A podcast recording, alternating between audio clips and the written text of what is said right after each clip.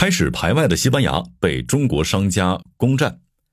好，在节目开始之前，还是要跟大家提醒一下，我们商业有味道将进行改版了。如果您是在虎嗅网收听咱们节目的，今后呢，我们将会在虎嗅 APP 下方的源流选项卡里的播客一栏继续更新。当前的进入窗口以后就不再使用了。为了能够方便找到我们呢，请大家移步至源流一栏，点击关注“商业有味道”。本文来自虎嗅商业消费组，作者周月明，我是本栏目主播金涛。晚上七点，吃过晚餐的劳拉又像往常一样熟练地打开了中国购物软件，稍加浏览就迅速下单了一台电风扇来应对即将到来的酷暑。这已经是作为西班牙人的他生活当中再平常不过的一个场景了。而像他这样的西班牙人并不在少数。中国留学生麒麟说，刚来西班牙的时候，发现大家都在从中国反向海淘。既亲切又意外。所谓的海淘，是指通过互联网搜索相关信息，从而完成线上的海外购物的一种行为。近年来，作为欧洲并不强势的国家，西班牙的电商市场发展却是格外亮眼，而这其中，中国商品和机构占据了不小的格局。数据显示，中国商品占西班牙跨境采购的一半的份额，是2021年西班牙跨境在线购物的主要来源国家。这样一来，很多中国跨境电商巨头也纷纷在西班牙加码。比如 TikTok 此前被爆出在官网招聘主页发布多个职位，他们正在筹备着进入西班牙市场。Temu 也被传出将把西班牙作为欧洲市场的第一站，而 Shein 也在西班牙深耕多年，并且已经成为了西班牙第二大时尚电商。除此之外，速卖通也占据了西班牙跨境电商平台百分之四十二的份额，排在购物 App 的前三位。西班牙消费者非常重视价格，并且开始依赖海淘。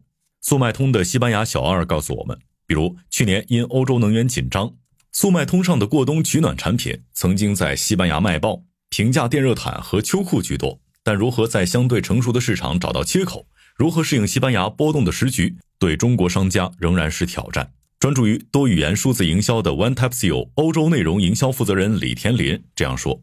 多位业内人士在跟我们交流的时候，都提到了西班牙近年来电商市场的活力。但为什么经济并不强势的西班牙能有此表现，也是不少想要入局的跨境商家的疑问。西班牙的线上支付比其他欧洲国家发展的快很多，这是其电商崛起的重要原因。主要的平台叫做 Bizum，Bizum 是西班牙近年来推出的类似于国内支付宝的线上支付平台，目前在西班牙非常的流行。一个明显的变化是，以前出门聚餐 AA 时，每人都要刷一次卡，但现在一人刷卡就足够了，其他人可以立即转账。李天林这样说。这一国内再常见不过的场景，在欧洲却并不那么普及。要知道，此前包括西班牙在内的欧洲国家线上支付并不便利，大部分地区还是以 Google Pay 为主。但目前，西班牙在这一方面已经赶超其他欧洲国家。在西班牙，二十五到四十五岁的人群当中，使用 Bizum 等线上支付平台的人已经占到百分之八十以上。推行一款线上支付软件，这样的方式培养了大量年轻人的线上购物习惯。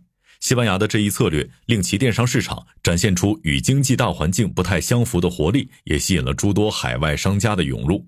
这其中就包括很多的中国机构，而且中国机构在西班牙的商业影响力是相当的高啊。一个明显的现象是，本地人会经常使用中国跨境购物平台。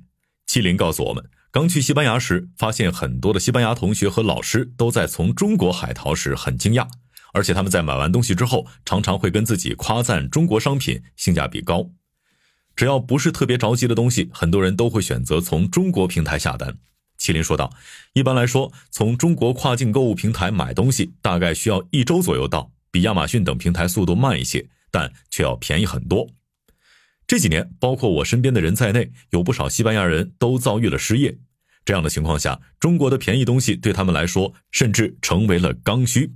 麒麟说道：“中国各大跨境巨头在西班牙的玩法，甚至开始影响其他大平台的策略。比如，欧洲国家除了黑五，大型打折促销活动并不多，但中国平台即使在海外，也继承了国内的传统，时常有促销活动。”时间一长，也就吸引了大批本地消费人群，这也让亚马逊、易贝等欧美电商平台有些坐不住了。亚马逊最近没有什么特别的由头，但是也在西班牙搞了一场春季促销会。易贝作为二手交易平台，也开始做活动了。李天林这样跟我们说：“中国的跨境电商巨头们让西班牙是卷了起来呀。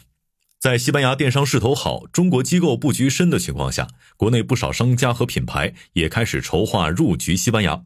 不过，如何在成熟的市场突围，如何理解中国和西班牙之间的文化差异，以及又该怎样适应波动的时局，这些呢，都是摆在他们眼前的不可忽视的挑战。虽然西班牙近些年来经济发展受限，但作为传统欧洲国家，他们的本地市场已经相对成熟了。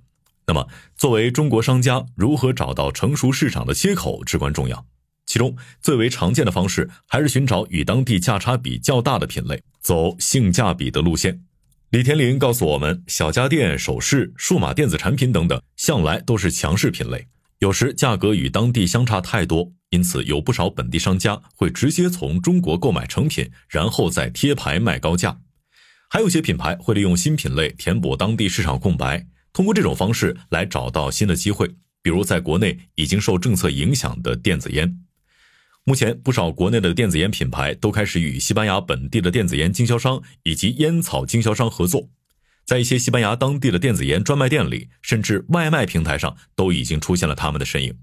电子烟弹买一送一的广告标语也是常常出现的。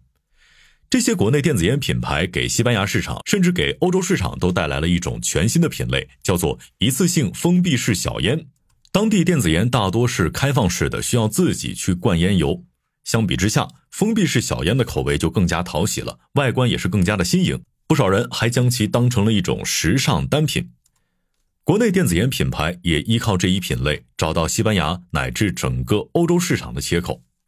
除了这两点之外，想要深耕成熟市场，深入理解当地的文化也是突破口。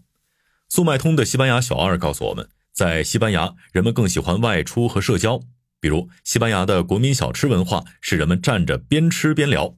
西班牙消费者也更注重分享，喜欢热闹。因此，在西班牙，社群推广、网红推广以及综艺节目的投放都非常的重要。速卖通在今年和西班牙电视台的知名主持人合作，做了一款明星综艺。这是个适合家庭和朋友聚会观看的电视节目，十分契合当地的文化和社交场景。当然，光是打通以上的环节还远远不够。近几年，西班牙有一些动荡的社会环境，也给营商环境增添了一些不稳定性。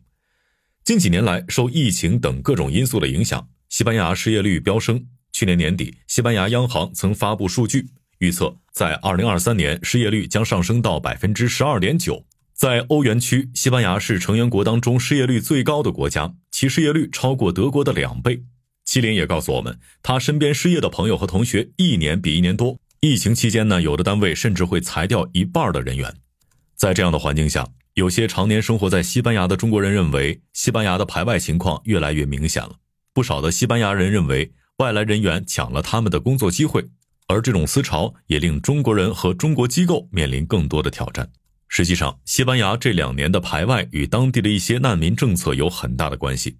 李天林说道：“比如之前登上中国热搜的奇葩法规，如果一个房子无人居住，在某人住满四十八小时之后，他就有了房子的使用权，房子主人还要义务去交水电费，不能断水断电。这些政策在西班牙当地引发剧烈的争议，而且也由难民开始波及到许多正常工作的外国人。对于想要布局西班牙的中国商家来说，也平添了几分的风险。好，以上今天的商业动听，下期见。